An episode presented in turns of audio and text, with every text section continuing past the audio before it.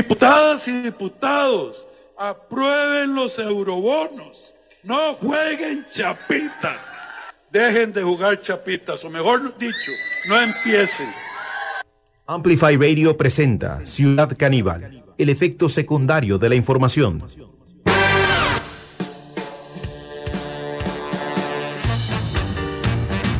Bueno, bienvenidas y bienvenidos a este encuentro con la actualidad. Ortuño, eh, bienvenido a Ciudad Caníbal. Vamos a ver si me acuerdo. Le digo, venimos, eh, venimos de uno de los mejores programas de Ciudad Caníbal, de la historia de Ciudad Caníbal. ¿Diez y cuántos llevamos, Ortuño? 17, 18. 18 años. No, 17. Ya, me, ya lo perdí, siempre me olvido, chino. Bueno, eh, lo importante, Ortuño, es que venimos de uno de los mejores eh, programas. Señora de Purral no viaja. No, pero eh, atención que eh, el programa del lunes es memorable, Ortuño. ¿eh? Estoy absolutamente de acuerdo con usted, chino. ¿Qué contenido? Mejor que hicimos en, por ¿Qué lo menos en contenido? los últimos 10 años. Sí, sí, sí. Empezamos eh, a saludar a la audiencia porque hoy tenemos un programa que vamos a ver eh, qué tal. Yo no sé. Sí. Ahora tenemos la vara muy alta, ¿no? Es como la selección, uno dice, ya el logro ya lo hicieron, ¿no? Ya el imposible se logró, que era ir al Mundial, ahora qué queda para lo que viene. Eh, pero bueno, vamos a ver qué, eh, qué logramos en, eh, en las siguientes dos horas de radio en vivo. La señora de Purral no viaja. pero vamos a tener eh, un montón de eh, novedades. El presidente de la República se encuentra indispuesto luego de una gira exitosa por Guanacaste, Ortuño. Aquella fue una gira exitosa. Tuvo un partido, algo así. No, me impresionante. Mire, desde, desde la última gira de Valerón, que no, no, no había tanto éxito en una gira. eh, Es bueno saber cómo se mide, ¿no? No, porque claro, exactamente, Ortuño. O sea, eh, eh, mucha gente en los eventos, ¿verdad? Sonó bien, sonó bien el presidente. eh, ¿Sí? Diputadas y diputados, aprueben los eurobonos. No jueguen chapitas. Jugando, Dejen de jugar chapitas, o mejor dicho, no empiecen. no empiecen a jugar chapitas, les mandó el presi de una a los eh, diputados y diputadas, hablando de los eurobonos.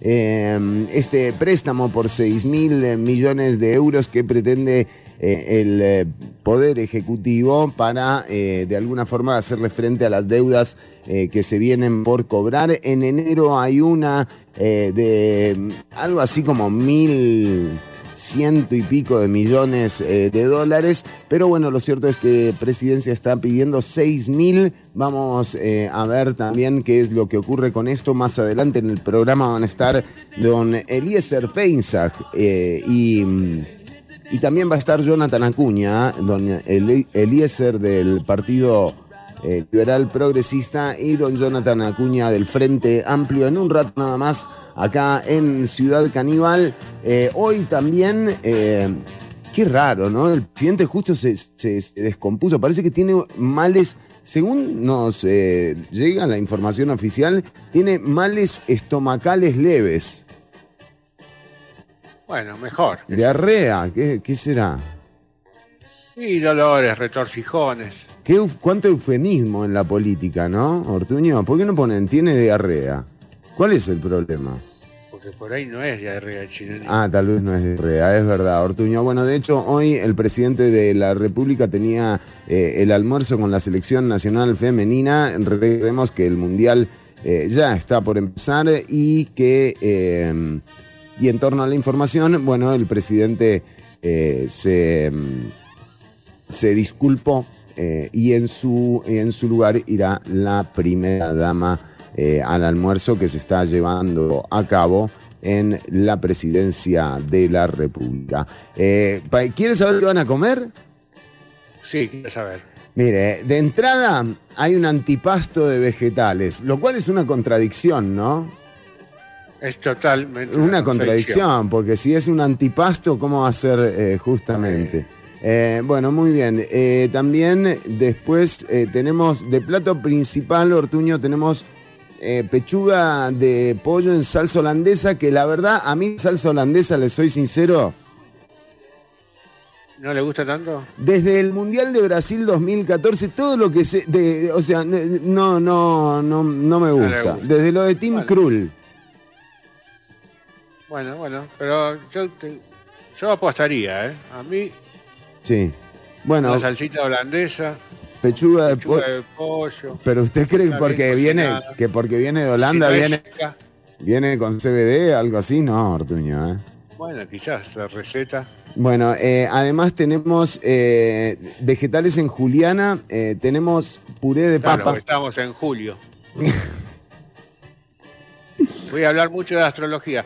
Quédense, perdón de que me meta, ¿no? Pero ya que quedamos en julio, Sí, en juliana. eh, vegetales en juliana, puré de papa y de postre, Ortuño, eh, mousse de maracuyá, cuyá, cuyá, cuyá, cuyá. mousse de maracuyá. Sí, cuyá, cuyá, cuyá, cuyá. Bueno, pero el presidente no podrá almorzar esto, debe estar almor... Al presidente le deben servir solamente los vegetales en Juliana porque, de nuevo, parece que le pegó fuerte lo de Guanacaste. Claro, andás de gira, empezás a picotear. Sí, sí, es lo peor. Que es lo peor, picotear es lo peor. Pero picotear te lo dice todo nutricionista. ¿Eh? Sí, sí, sí. ¿No? O sea, Pero bueno, cuando estás de gira tenés que hacerlo, ¿viste? Comes así rapidito. rapidón, un rapidín ahí y, eh, y, y seguís adelante. Pero bueno, aparentemente el presidente algo le cayó mal. Yo no sé eh, si fue que se le acababan las eh, sesiones extraordinarias. De hecho, hoy es el final de sesiones extraordinarias. Ya el eh, Poder Ejecutivo no será el protagonista definidor de lo que se discute en la Asamblea Legislativa a partir del próximo lunes. Serán las diputadas y diputados que jugando chapitas, Ortuño.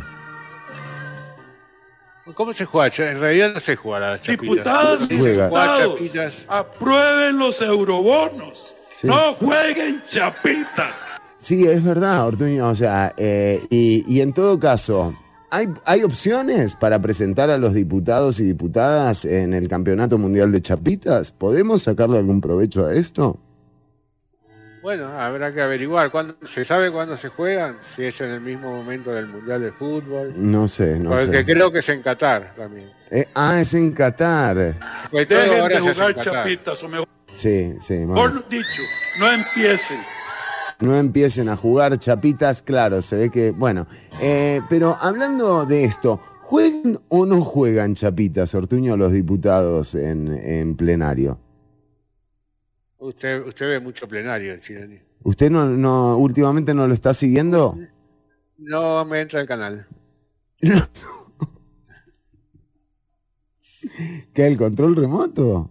Sí, sí, viste, a veces pasa que algunos, algunos números te fallan. Tiene la palabra. Bueno, mire, para corroborar, eh, bueno, ayer eh, no hubo plenario legislativo porque eh, se rompió el quórum. eh, parece que no, no hubo eh, no hubo forma, pero para aclarar si juegan o no juegan chapitas, la gente de producción ha trabajado en un clip. Ortuño, usted le estaba diciendo a la gente que hoy tenemos, bailan todos sobre el puente de Aviñón, todos bailan y yo también. no sé si, Hacen así, así me gusta a mí. eh, pero hoy tenemos eh, información sensible su cargo. Tenemos, tenemos algo de información, una que a mí me toca ¡Epa! sen- sensiblemente. Lo toca, Ortuño. Sí, sí.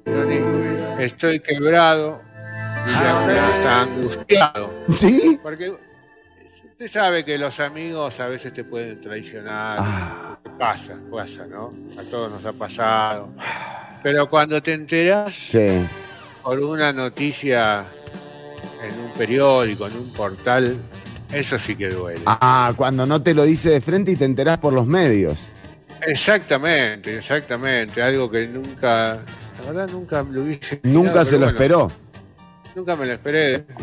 Pero bueno. ¿Estamos, hablando de. ¿Estamos hablando de alguien famoso? Estamos hablando de mi mejor amigo, Chironi. ¿Yo? Bueno, fuera de usted. Porque él lo conozco hace un poquito más de tiempo. Bueno, está bien. Y voy a dar la not- triste noticia para mí, Ajá, que según la revista Caras, ajá. afirma que Luis Miguel está de novio con la ex de su mejor amigo. ¡Ah, ¡No! ¿Si la ¿Puede sacó usted? No me diga. Ahora lo extraño, lo extraño es que yo no la conozco. bueno, Se, se llama Paloma Cuevas. Yo sí sé que soy su mejor amigo, pero yo a ella no la conozco. ve- Es fake, una eh, confusión. fake Hay news. una confusión. Seguramente, seguramente, porque ella no salió nunca conmigo.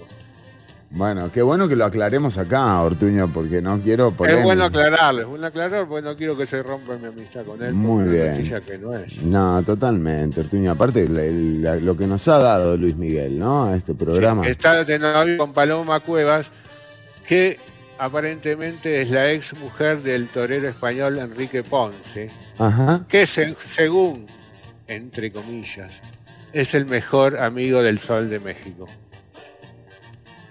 Otra Entonces, fake acá hay- news. Claro, pues yo soy el mejor amigo. pero Paloma, pero Paloma Cuevas es la esposa de él. Alguna confusión generaron, pero bueno, Se lo cruzaron. voy a dejar ahí. Sí, sí. Y Bueno, otra noticia que voy a dar. Otra noticia.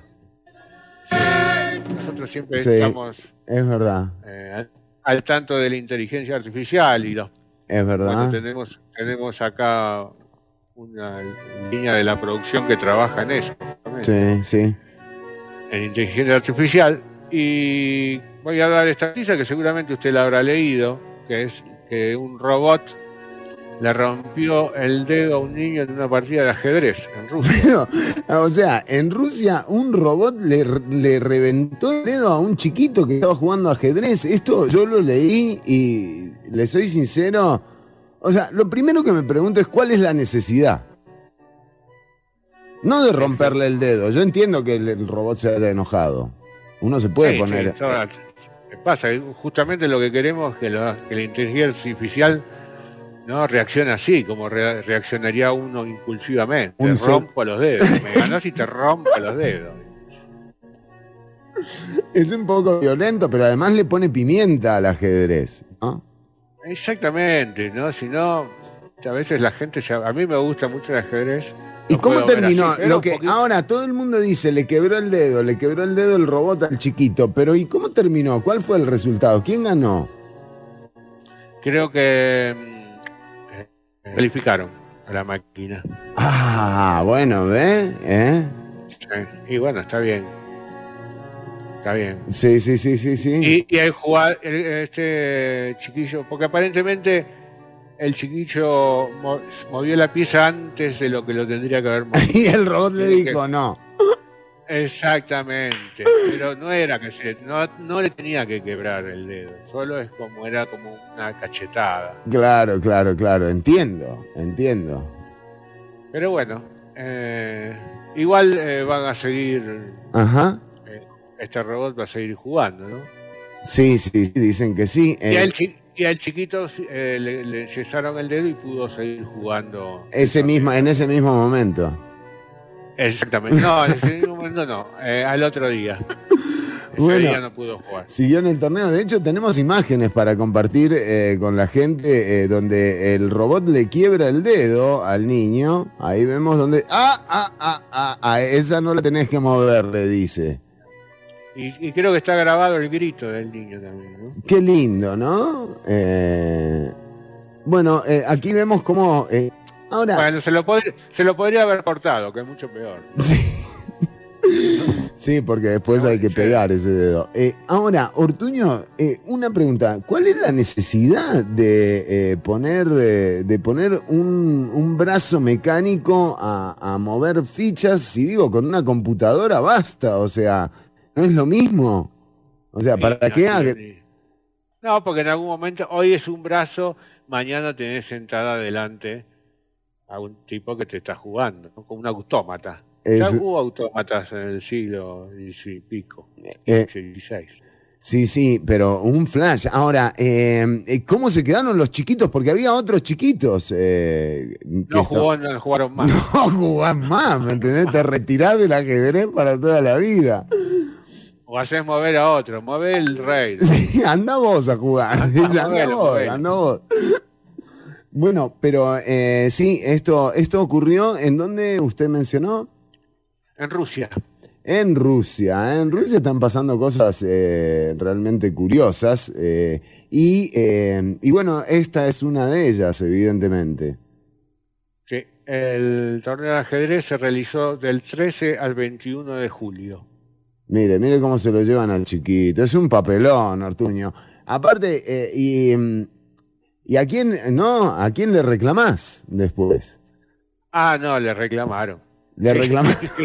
creo, que le van a hacer juicio incluso. No solo le reclamaron. No, Qué mal ser no va a el- quedar así, un dedo quebrado, no. Sí, no, no, un dedito. Ahí, eh, hay como, ahí hay un departamento mínimo.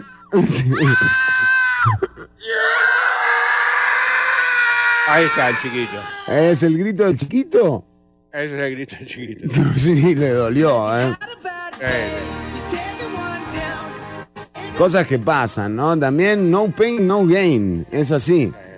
algún error lo tiene hasta una computadora. chico. Correcto. Ortuño, hoy eh, tenemos eh, contenido y material que tiene que ver con lo esotérico. Digamos con la astrología en general, Ajá. eh, vamos a andar en varios Sí. epítetos. epítetos. Cualquier cosa. cosa. Vamos a hablar un poquito de la astrología y te vamos a dar las fechas. Por eso te, te tenés que quedar a escuchar todo el programa. ¿Te, te tenés? Te, te, te tenés, Sí. porque quiero ser repetitivo. Eh, escuchar todo el programa. Te voy a dar las fechas claves Ajá. del segundo semestre del 2022. ¿eh? Opa, muy importante. Fechas Muy clave del segundo clave, semestre. o sea, te voy a dar el día exacto. ¿eh? El día Ajá. exacto Ajá, ajá, ajá. De lo que va a pasar en el segundo semestre. ¿Cuál es, va a ser el mejor día del segundo semestre en realidad? Mira, hay gente que ya está elevando sus apuestas. Clarence Colindres nos dice el 2 de septiembre. Eh, Lerche, saludos, gente. Ortuño, echame ¿El buena, 12 de septiembre qué? echame buena vibra para River. Ortuño, ¿usted hace eso? Sí, no, Inbox. No puedo decir al aire. Eso es todo es inbox. Inbox. Necesita Con la flecha. me llené de plata. tío. En serio, qué bien. Sí, claro. Y a partir de ahí, no sabes, los llamados. Como la liga también. Eh, bueno, digo con Marcel. Eh, María del Mar nos dice, necesito esas fechas clave. Clarence nos dice eh, 12 del 88. 12, 88. Me tienen que decir el signo. Con que me digan el signo, eh, yo les digo cuál es Su eh, fecha clave. Ah, bueno. del segundo semestre. ¿Quiere que le diga uno para que la gente se quede, le dé el gancho de algún, ¿Sí? de algún signo? Porque es cortito. A ver, Pues, le voy a dar de Aries, que no conozco a nadie. de Aries. ¿Cómo? Aries. A Luis Miguel, Ortuño. Pero él es mi mejor amigo. ¿no? Aries. Eh, nadie se arrepiente de ser valiente. ¿eh? Los eclipses movilizarán tu economía y es el momento de trabajar en tu valor. Júpiter llegó a tu signo, esto es buenísimo, después de 12 años, aunque está retrógrado desde fines de julio hasta octubre. Tu fecha, Aries, Aries. 20 de diciembre. Bueno, 8 y justo 15 al final. Este tiene que esperar hasta el final, Aries. Bueno, bueno, y bueno, Y pero bueno, te sí, toca. Te toca. Te toca sí. justito antes de la fiesta, que es un Sí. buen momento, no se quejen. Sí, es verdad, es verdad. es verdad. Júpiter re- regresa directo a Aries y es el momento ideal para poner en marcha este nuevo ciclo. Sí. Se vienen tiempos de cambios profundos. Exprésate. ¿eh? 20 de diciembre, Aries.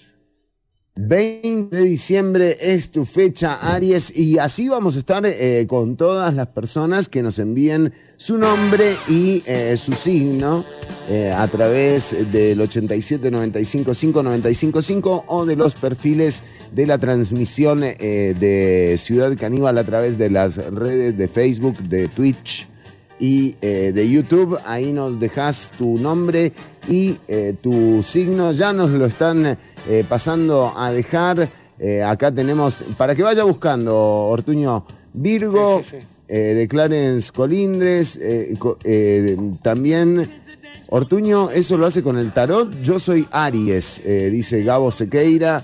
Ah, mire, Aries, Ay, se lo acabo de decir, después se lo repito, así, cortito. Muy bien, Sagitario también. eh, vamos con Capricornio y tenemos un montón de información muy sensible en el día de hoy, Ortuño. ¿eh? Sí, y después si tenemos tiempo voy a estar hablando un poquitito que empezó el año nuevo Maya.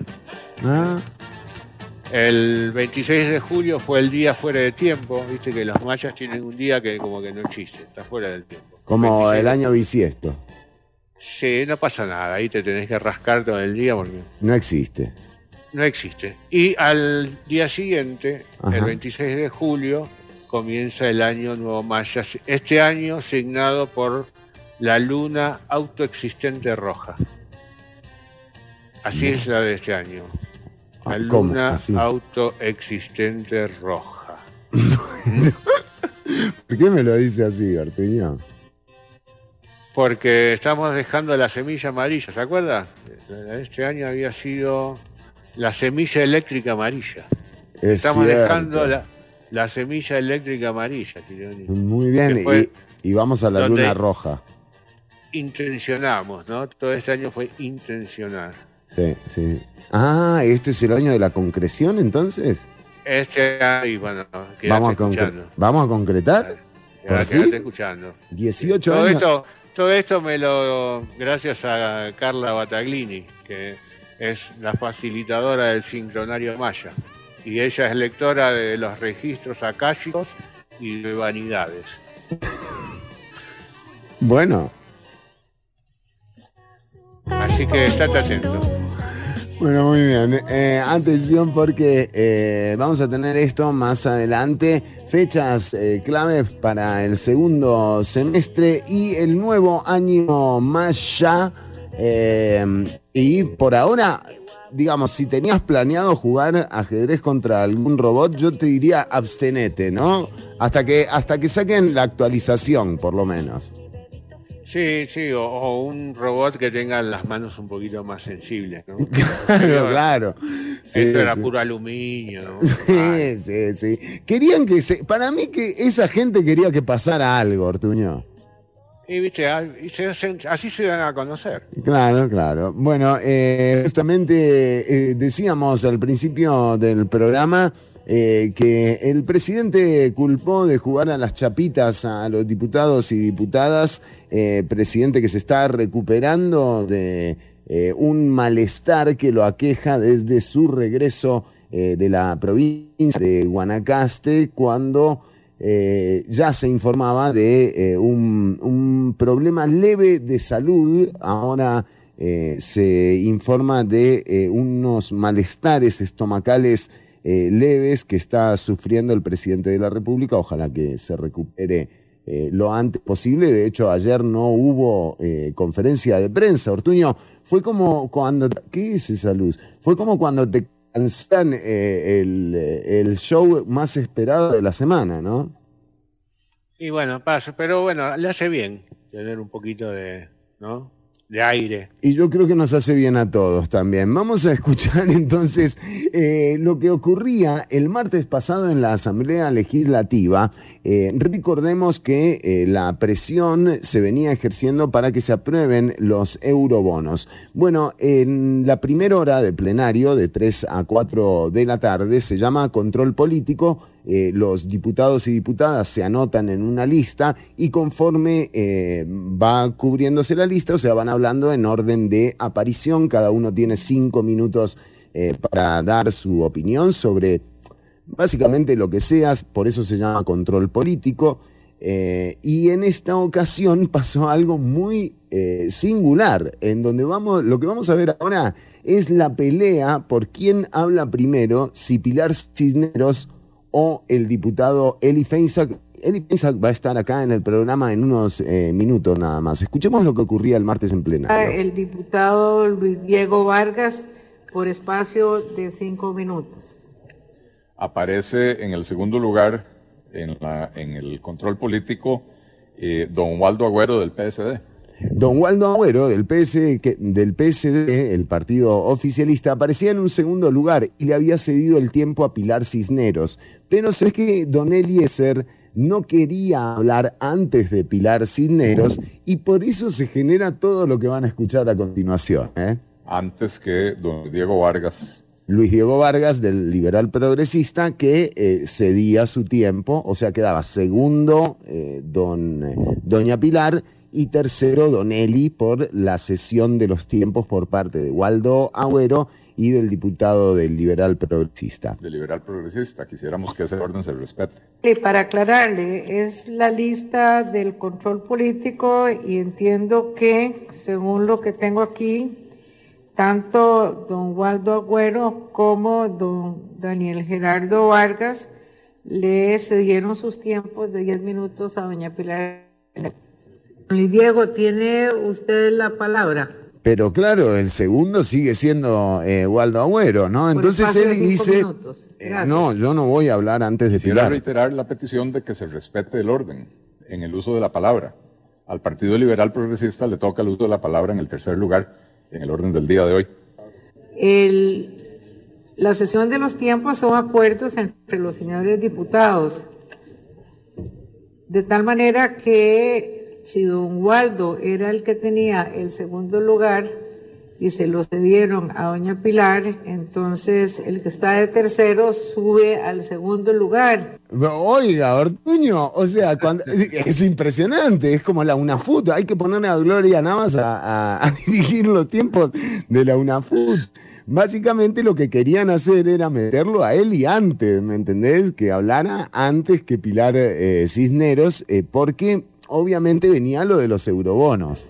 que en ese caso es eh, don Luis Diego Vargas Rodríguez de su partido, el que sube al segundo lugar. Esa es la explicación. Así que Pero tiene no la tiene ningún sentido, doña Gloria. Diego Vargas Rodríguez para que haga referencia en el control político por espacio de cinco minutos.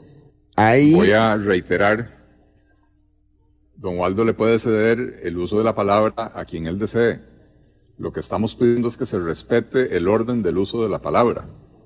En este momento le corresponde el uso de la palabra, de la palabra a Waldo Agüero o a quien él le ceda el uso de la palabra.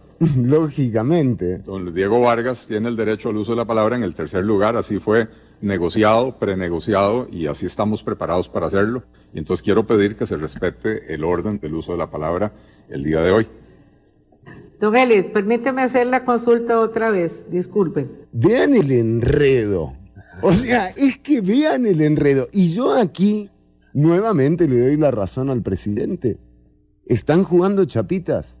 Eh, voy a tomar una decisión a esos niveles para continuar y no retrasar el desarrollo de esta audiencia. Vamos a darle la palabra entonces a doña Pilar Cisneros Gallo por espacio de Ojo lo que pasa aquí. Entonces dice, no, bueno, está bien, vamos con Waldo, va doña Pilar, ¿eh? 10 minutos. ¿Y doña Pilar? En virtud de que el señor Waldo Agüero estaba en segundo lugar. Llamen a y Pilar. pasa entonces doña Pilar, que estaba en cuarto, al segundo lugar. Por 10 minutos, doña Pilar. Y Y no está. no está. No está doña Pilar. Pilar no está. Voy a decretar un receso de dos minutos para llamarla. Vamos a llamar Pilar a... tiene la palabra por espacio de 10 minutos. Bueno, por fin va a hablar doña Ahora sí va a empezar el debate, ¿eh? En virtud de que don Waldo Agüero Sanabria y el diputado Daniel Gerardo Vargas Quiroz le cedieron sus tiempos a su persona. Eh, señora Presidente, me voy a reservar el tiempo. Eh, don. Daniel me cedió su tiempo y estaba en el orden de... Entonces vean la jugada de Pilar es magistral. O sea, Pilar tenía, como bien eh, anunciaba la gente que editó el clip, el clip eh, dos tiempos, ¿verdad?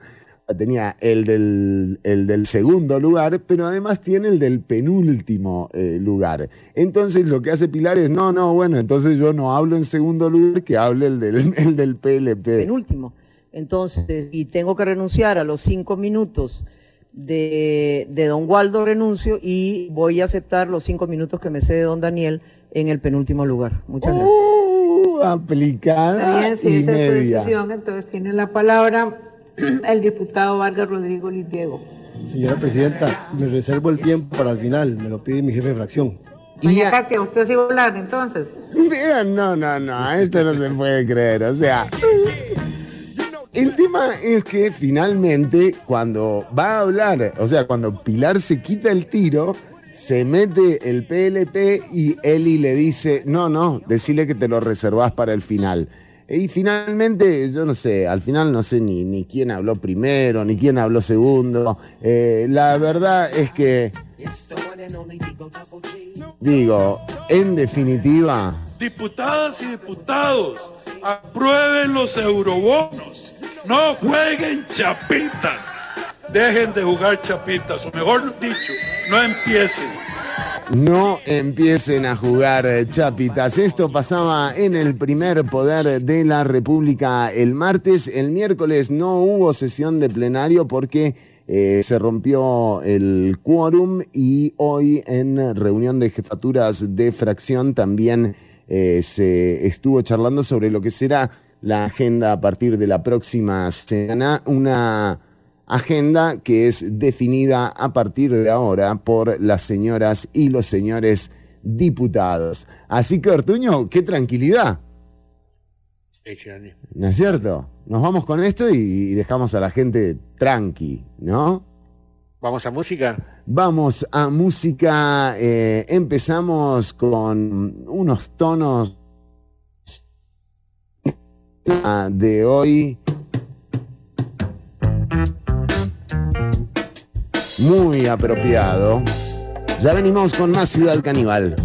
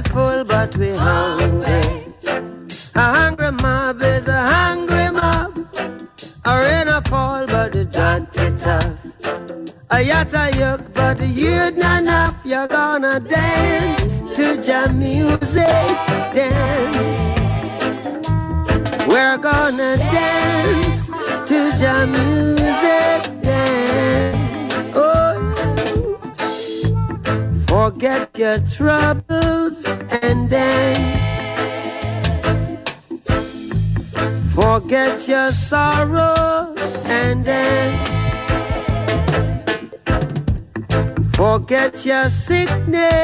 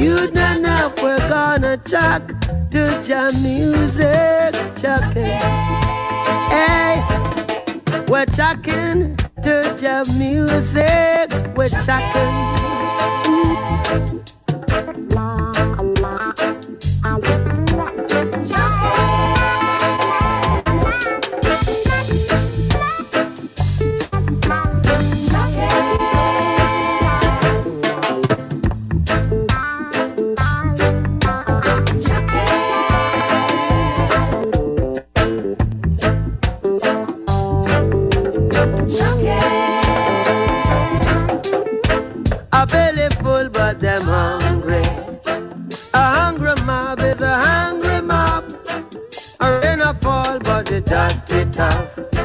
A pot but the food not enough.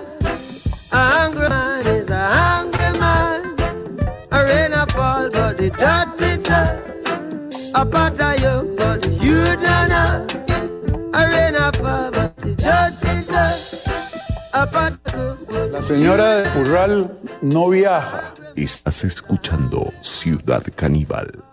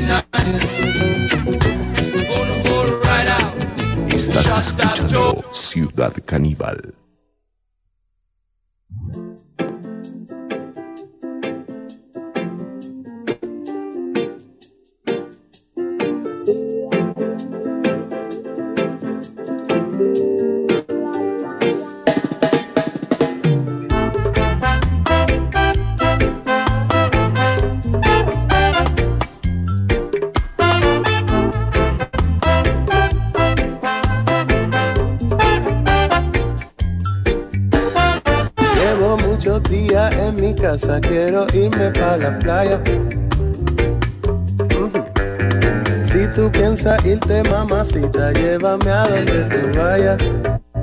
Ya, ya, ya, ya. Llevo muchos días en mi casa, quiero irme para la playa.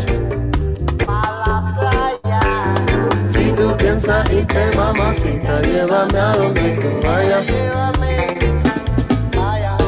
Yo conocí una baby, ella es de lo más mona. Pero nos conocimos para los tiempos del corona. Yo quería explorar su piel, así como lo hace Dora. Pero solo puedo verla desde la computadora. ¿Qué hago ahora si se cae el internet? Voy a tener que irme corriendo a conectar al redondela. Ay, y en el barrio ya todos me tienen fichado. Si es que hasta la vecina pedí el celular prestado. Pero lo que quiero es largarme. Y me directo a su casa, man. Playa en pie que escaparnos cuando llegue ese cheque. Nunca he sido fan de la vida virtual. Prefiero llegar aunque me vayan a multar. Pero no tengo clavos ni para la gas, no. Llevo muchos días en mi casa. Quiero irme para la playa. Si tú piensas irte, mamacita, llévame a donde tú vayas. Llevo muchos días en mi casa, quiero irme para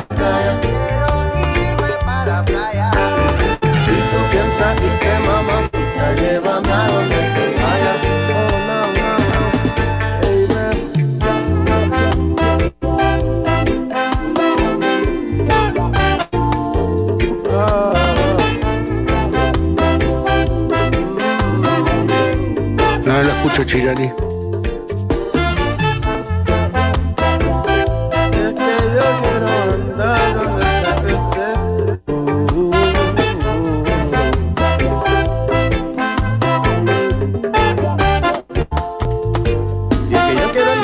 Que estés tú. A mí que contigo el cielo más azul. Podemos irnos de aquí a Estambul. O de donde sea que sea Famagul. Vamos de fuga donde queramos. Solo tú y los demás se quedaron. Acá está la ley en la M inventó si lo nuestro es un virus estamos contagiados. Sé que ahora mismo la vida es incierta. Pero juntitos no hay quien nos detenga. Aunque todo parece caerse al oyen. Cuenta con mano, venga lo que venga. Móntate en mi nave, nada mejor. Vamos en la tuya, pero vámonos cuidando, baby. A lo busca bulla. Vámonos.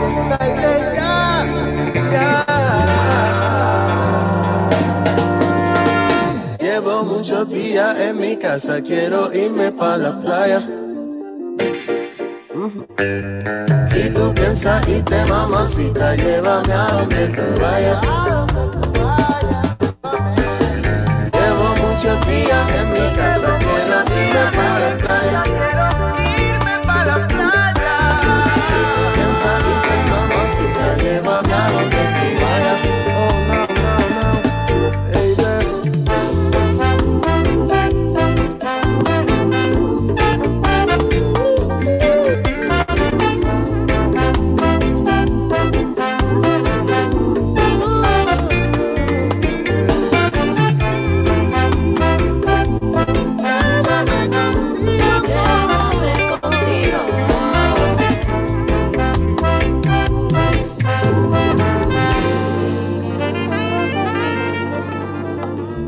Marley, cultura profética y un clásico de Sumo formaron parte de esta triada de canciones eh, que tuvimos en este primer bloque. Pero Ortuño, ahora pasamos a un gran tema, algo que conmueve a nuestra audiencia, que le interesa y que además le podría ser útil. O sea, ¿qué programa te da algo así, Ortuño? Bueno, está quien quiere ser millonario que creo que está regalando plata y eso puede llegar a ser un poco mejor que lo nuestro, pero después de eso no sé. Eh, también está la rueda de la fortuna que regala plata. Bueno, digamos que estamos ahí, Ortuño. Ortuño. Ortuño.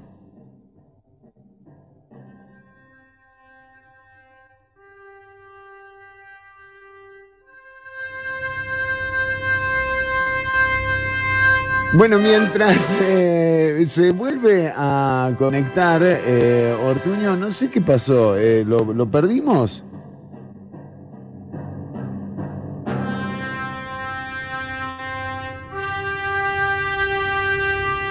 Ortuño. Hola, hola, sí.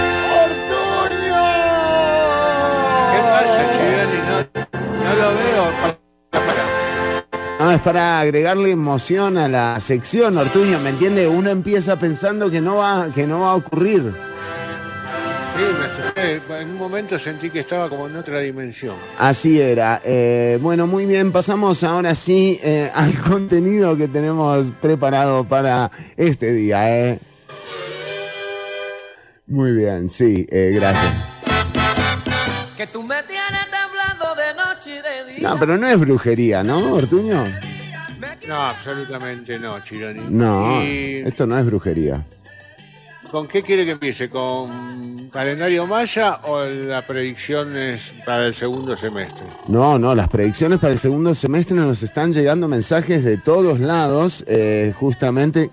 Ortuño, parece como que usted está en una disco, eh, o sea, hay un juego de luces que está pasando en su pantalla que... ¿Qué pasó? ¿No arreglaron la cámara finalmente? No, lo que pasa es que cuando hago astrología eh, tengo algunos eh, cosas que hago con las luces, con, con velas. Ah, usted arma con Oh. un entorno acorde. Exactamente, y porque me tengo que conectar. Claro, claro. ¿no? Bueno, Porque si no, no puedo a decir a la gente así lo que sea, ¿no? Claro, claro, claro. Es algo, es- esto es algo serio, Ortuño.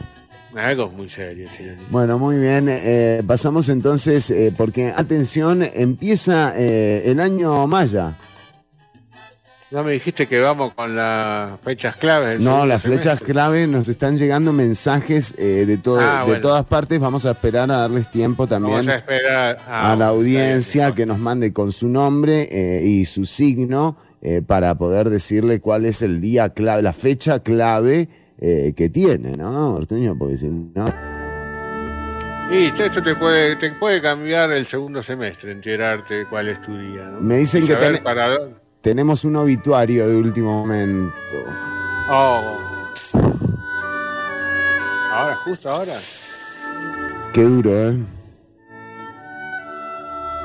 ¿Y lo va a leer usted o lo yo? Sí, parece que anuncian eh, el entierro del proyecto de jornadas laborales 4-3. No, esto es joda, no.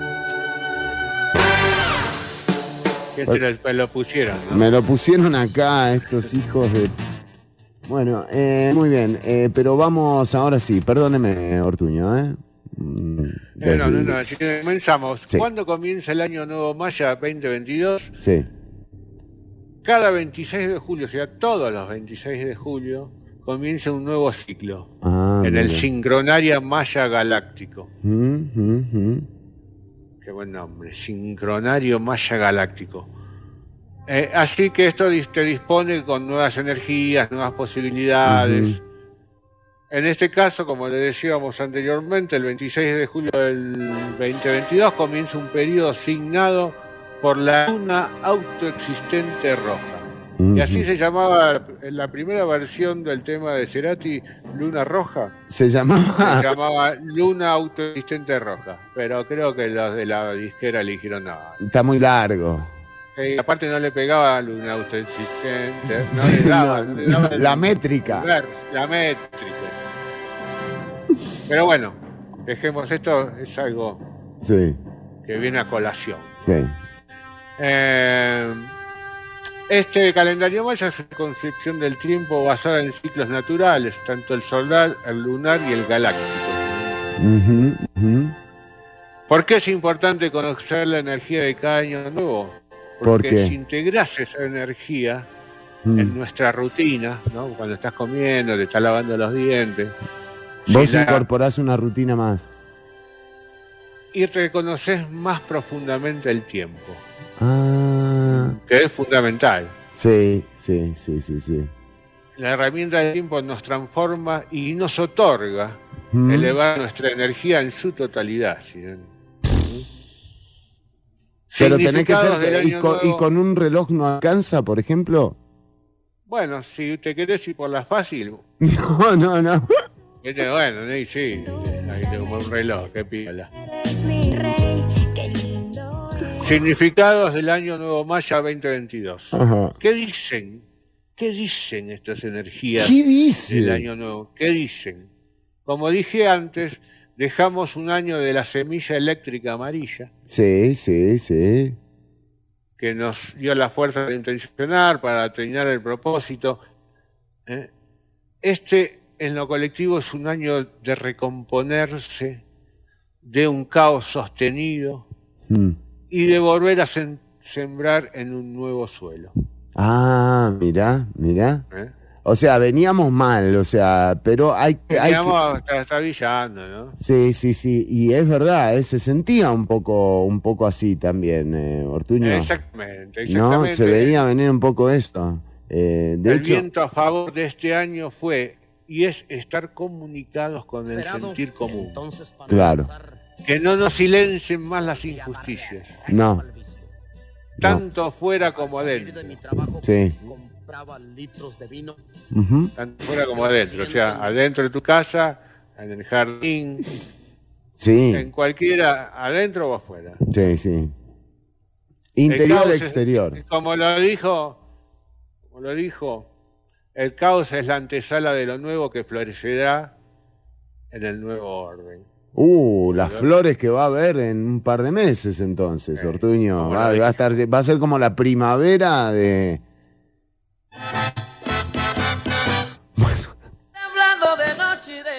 Bueno, ¿y? Eh, ¿Cuál es el desafío del año 2022? Sí. ¿Eh? Ganar el mundial, ganar el mundial, Ortuño es el Ganar el desafío. mundial es uno, Sí.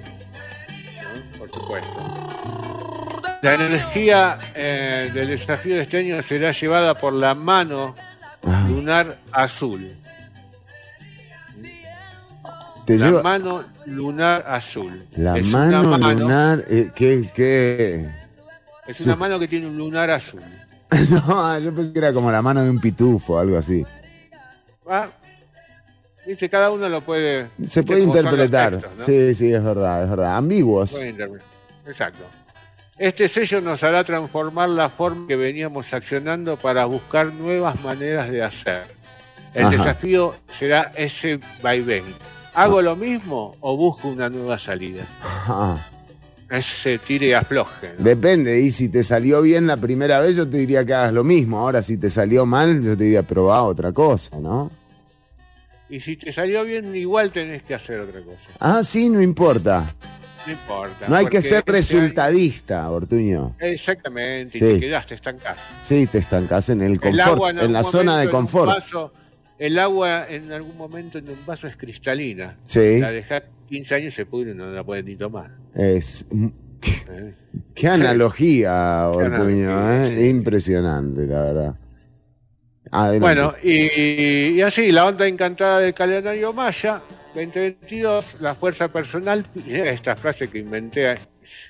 A ver, por favor, eh, vamos, fuerza- con, vamos, vamos con, eh, con, con frases, sí, por favor. Cerramos, cerramos el año nuevo maya. Ok, perfecto.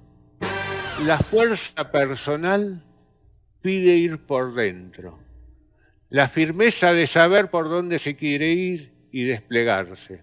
Y a su vez, la sensibilidad va por fuera.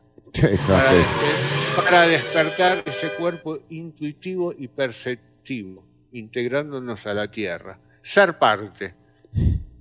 Mira, se me puso la piel de gallina. Y eso que ya lo había leído. no se pare, hasta que el Claro, pero, eh, o sea, esto quiere decir que, que, que va por dentro, pero también va por afuera. Exactamente. Saber lo que el mundo. Es como, es como, es como una especie eh, de Marco Ureña, ¿no? O sea, como que vos sabés que va de nueve, pero también te puede tirar un centro. Y te hace la diagonal hacia adentro. En la Cerraría así con esa frase que usted dijo. Pero quería decir algo. Sí, sí. Saber que el mundo afuera no es ajeno al que siento por dentro. Eso es fundamental. Con eso nos vamos. Sí, impresionante. No, no, casi lagrimeando. no, no, tranquilo, Ortuño, porque todavía tenemos muchísimo. ¿Cómo? Lagrimeando. Recién me di cuenta con lo que quería decir. Hay que sacudirse bien. Eh, bueno, muy bien. Nosotros eh, seguimos, tenemos un montón de programas por delante. En un ratito nada más van a estar con eh, la audiencia el diputado, jefe de fracción del Partido Liberal Progresista, don Eliezer Feinzag en Ciudad Caníbal. Y también vamos a tenerlo a Jonathan Acuña. Eh, jefe de fracción también del Frente Amplio, de la fracción del Frente Amplio en la Asamblea Legislativa para hablar un poco de los eurobonos, a ver eh, de qué viene esto. Eh, son 6.000... Eh, Sí, ¿Le puede preguntar a Eli el signo? Así sabemos cuál es su día. ¿cuál es su día clave, verdad? Clave, ¿no? Porque estaría bueno. Estaría bueno. ese a la asamblea, vas a la asamblea y la rompe. Le vamos a dar ese dato a Eliezer Feinsack eh, porque sin duda le va a servir y aquí lo que queremos es que a todos nos vaya bien o que a todos les vaya bien porque si le va a Eliezer nos va bien a todos, si le va bien a, eh, a la señora de Purral, o sea, Señora no- de Purral no viaja. pero le va a ir bien, le va a ir bien. Eh, En vamos, realidad, a que todos nos vaya bien o a todos nos vaya mal. que no haya Pero medias tintas, Se- que sea Si parejo. todo nos va mal, nos va todo mal, nos va todo mal. Exactamente. Bueno, eh, hoy se acaban las, ex- las sesiones extraordinarias en el Congreso. Eh, atención, porque ¿cómo se llama el nuevo año eh, Maya, Ortuño? Eh, luna. es que, viste, luna autoexistente roja.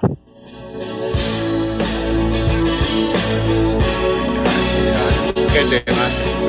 Me hubiese gustado más la luna autoexistente. Otro título. Salió y dejó la casa Yeah.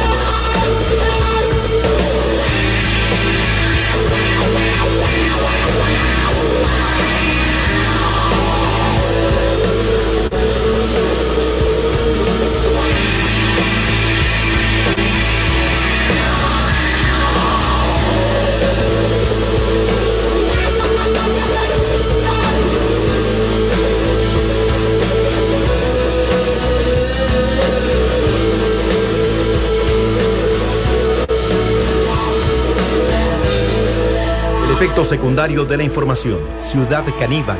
Lunes y jueves de 1 a 3 de la tarde por Amplify Radio. Amplificando la radio. Amplify Radio. 955. La voz de una generación.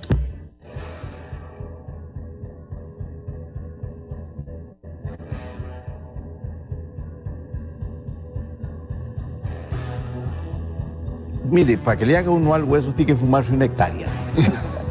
No, no falta. Estás escuchando Ciudad Caníbal.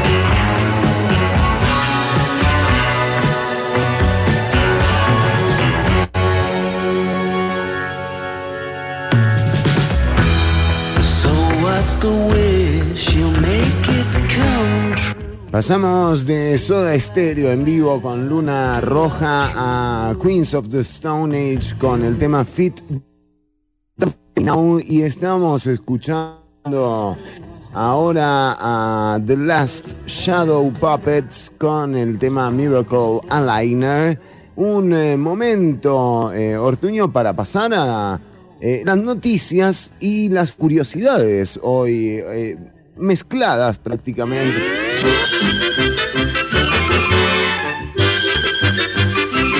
Estas son las noticias y las curiosidades mezcladas prácticamente.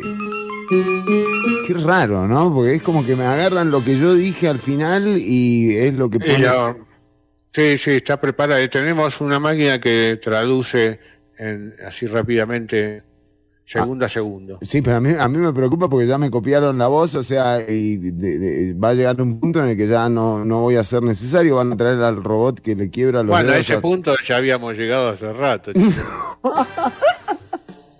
Pero bueno, no queremos, ¿no? Por lo menos traigan al robot. ¿Saben quién se quedó eh, desempleado? El robot que le quiebra los dedos a los chiquitos cuando juegan ajedrez parece que se quedó sin trabajo. No sé, si hay algún grupo mafioso que necesite un- algún quiebradedos en particular, bueno, eh, parece que te lo mandan gratis, ¿eh? Qué bueno, Chironi. Sí. Hay que anotarse, ¿eh? hay que pedir. Hay que, hay que pedir. hay que anotarse, pedir es lo que está haciendo el gobierno. Una noticia bomba, Ortuño, eh, del momento. Atención, señoras y señores. Laura Chinchilla renunció al Partido Liberación Nacional. Hasta que el dinero nos separe. No, pero, o sea, eh, recordemos que la expresidenta de la República había emplazado al partido para que destituyese a, eh, al diputado, exdiputado Gustavo Viales, el eh, exdiputado y secretario general del Partido Liberación Nacional, había sido eh, vinculado con un sospechoso de narcotráfico. ¿Se acuerda de Pancho Villa, Ortuño, eh? No, pero no. Recuerdo el nombre. O sea, eh, Erwin González, digamos, no, no, no es, no es Pancho Villa, no tiene nada que ver con, con México. Nada que ver. Eh, esto era un sospechoso eh, de narcotráfico de la zona sur. Eh, recordemos que Gustavo Viales pasó por la casa del señor para recoger un pendrive. O sea, una, una memoria maya, ya que estamos hablando del año nuevo maya. Así es, Chironi. Eh, digo, una llave maya, más bien. Una llave más. Ahí la recogió. La recogió, sí, sí, sí. Eh, y de hecho, eh, bueno, fue convocado eh, el propio Gustavo Viales. Recordemos que el padre de don Gustavo Viales era el alcalde de Corredores. No, no, no. Eh, Era el alcalde de Corredores, quien además también está vinculado con eh, la, o siendo investigado por la construcción de un puente en la propiedad de este señor eh, Pancho Villa. Y bueno, y esto generó un, una movida grande. Recordemos que Figueres salió a hablar en aquel momento, estaba en plena campaña eh, cuando, cuando salió a hacer, a apoyar, de hecho, a Gustavo Viales diciendo que esto se iba a resolver. Bueno, la expresidenta Laura Chinchilla pidió eh, que se destituyera a, Gustavo Viales de la Secretaría General del partido. Esto no fue posible, según Yo dijeron. espero que Gustavo está bien librado de eso. Sí, eh, bueno, era lo que declaraba en aquel momento eh, José María Figueres. Eh, ahora esta noticia, Ortuño, otro batacazo, es impresionante. Liberación, ya, dejen, dejen en paz a Liberación, muchachos. ¿eh? ¿Cómo que los golpes que se ha llevado? ¿eh? Y bueno, todo llega. Todo pasa, exactamente. Recordemos también que, que bueno, que con, con esta salida de Laura Chinchilla, las justificaciones que estamos empezando a leer, al menos la que titula el periódico La Nación, dice que eh, tomó la decisión por el rumbo que lleva el partido. Oh, mire, eh, y bueno, o sea... ¿Se enteró, ¿Se enteró del partido de Benito Durante? Se ve que, claro, que no, no, no, no le gusta la formación, no sé.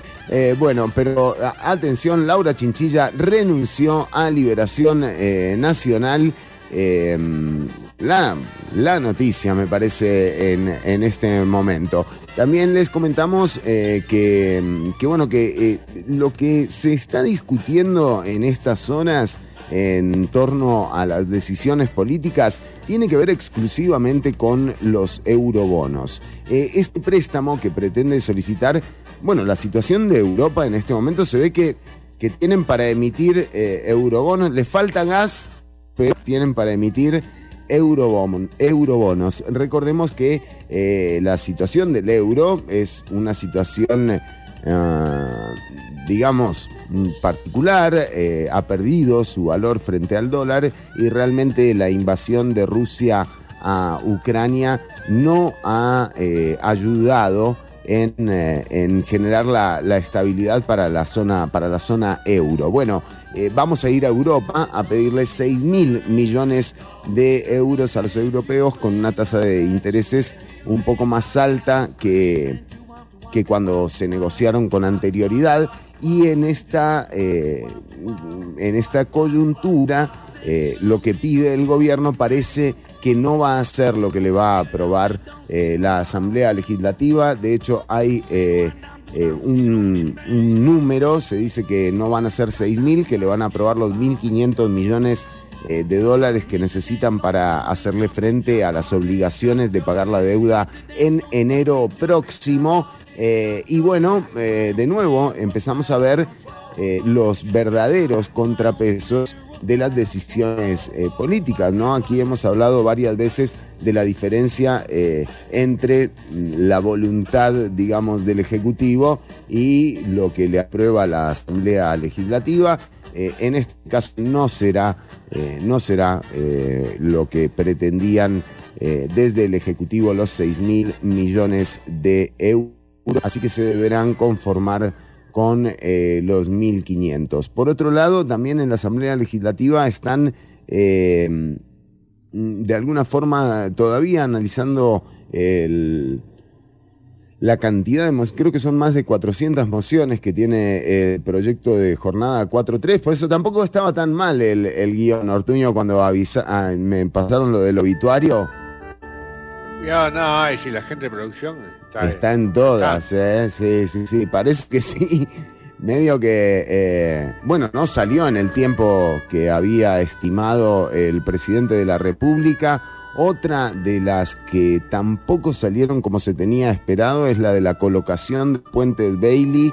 Recordemos, esto tenía una fecha incluso, ¿no? Se había anunciado que se tomarían medidas al respecto. Bueno, Cosas que No se, pasan. puede, no, eh, no se puede ser tan preciso. No, no, ni precioso. Y eh, sí, así fue como, eh, bueno, lo de los puentes todavía está por verse. Eh, también está eh, el asunto de las jornadas laborales eh, 4-3 o jornadas extraordinarias o las famosas jornadas o el proyecto de ley Intel, eh, que es un proyecto que tiene más de 20 años de corriente legislativa y que nunca eh, avanza. Bueno, la intención del gobierno era que quedase eh, por lo menos en primer debate antes de hoy, que se acaban las sesiones extraordinarias. Eh, bueno, esto, esto tampoco ocurrió. Así que yo no sé si el malestar estomacal del presidente no tendrá que ver también un poco con esto, Ortuño. Digo. Bueno, cuando salga el parte médico. Hablando de noche y de día. Al final todo, al final todo tiene sentido. ¿eh? Yo decía, ¿qué ponen esa música? O sea, sí. Bueno, eh, pero, pero todo esto se irá viendo con el desarrollo eh, de los días. Eh, mm, hay hay una, una- un imperativo que tiene que ver con la- conseguir lo que hay que pagar en enero. Parece que a eso sí está dispuesta eh, la Asamblea Legislativa, pero no más que eso. Laura Chinchilla, fuera del PLN. Ortuño, le deberíamos decir a Laura eh, cuál, cuál es la fecha clave del segundo semestre, porque mire qué momento eh, el que está pasando eh, Laura ¿Qué signo Chinchilla. es, doña Laura? ¿Eh? ¿Qué signo es? Y a su barco le llamó libertad. ¿Se fue? El cielo descubrió Gavío. Bueno, no sé, no sé. Vamos a averiguar el signo, por favor. Eh, la gente de producción, ¿no? Está en eso, Chironi. Bueno, muy bien. Eh, y Ortuño, usted tiene curiosidades eh, desde, desde ahí, desde su base informativa. Así es, Chironi. eh, como usted sabe, estamos en el bimestre de curiosidades. Sí, sí. Bimestre. Tenemos bimestre de curiosidades porque el mes pasado fue un poco corto entre mis vacaciones y... Es verdad, sí. ¿no? Entonces nos quedan curiosidades para otro mes más. Inc- incluso quizás me arriesgue a que tengamos un trimestre de curiosidades. No, se- no ¿a quién será que- no será que le cayó un libro de curiosidades y que ya se enganchó y ya está. No, Resolvió, la me parece. cuenta- la gente me cuenta que eh, hablando de, de mis curiosidades son el centro de atención de una mesa de reunión. Siempre Ah. sacando temas curiosos, ¿no? Qué lindo, ¿no? Que a uno lo lleven a esas cosas, que inviten de vez en cuando, ¿no? Y bueno, pero a mí me gusta que la gente se sienta así, Sí, sí, sí. Que es el centro de la atención. Hoy, ¿qué pasó? ¿Qué pasó con quién? Acá estamos. Muy bien, dígame. Entonces, bueno, voy a empezar. Algo que puedes hablar este fin de semana cuando estás con tus amigas y tus amigos es Sí, decirle, sabes que esta semana que viene es la semana perfecta, ¿no? sí, sí, es la semana. ¿Cu- ¿Cómo? ¿Cómo? A ver, a Es ver. La semana que viene es la semana perfecta. Atención, querida audiencia que nos está escuchando. Numerológicamente hablando es la semana perfecta porque el lunes es 1, el martes es 2, el miércoles es 3, el jueves es 4, viernes 5, sábado 6, domingo 7. La semana perfecta, Tironi. Es una semana energética. Que no te salgan con un domingo 7. No, pero hay un challenge, un desafío challenge en Instagram, ¿Sí? que es tener que el lunes 1, martes 2, miércoles 3, jueves 4. No es fácil. ¿Pero qué? ¿Echarte? No. Sí, bueno. ¿En Ese es el desafío. No. Lunes 1, martes 2, miércoles 3, jueves 4, viernes Yo 5. el, el miércoles, digamos, ya está, me lo tomo feriado y listo. Llega hasta el miércoles, qué bueno. Tironi.